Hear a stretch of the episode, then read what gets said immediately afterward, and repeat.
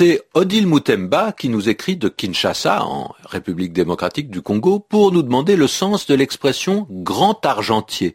Et c'est vrai que je l'ai beaucoup entendu, énormément entendu depuis quelques jours, parce que la crise boursière, la crise économique, ça fait que les ministres des Finances des différents pays, surtout les pays riches d'ailleurs, sont inquiets.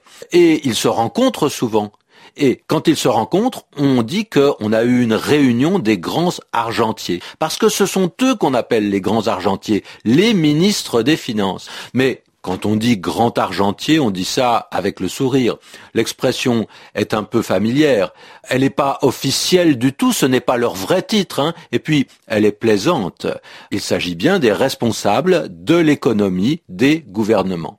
Alors cette expression grand argentier, elle nous fait remonter en arrière, elle donne l'impression d'être ancienne. C'est vrai d'ailleurs, on l'employait en France à la Renaissance au XVe et au XVIe siècle. Alors ça évoque le temps des rois de France avec la cour et un État bien différent de ce qu'on connaît aujourd'hui. C'est ça aussi qui peut donner à la formule son caractère euh, ironique.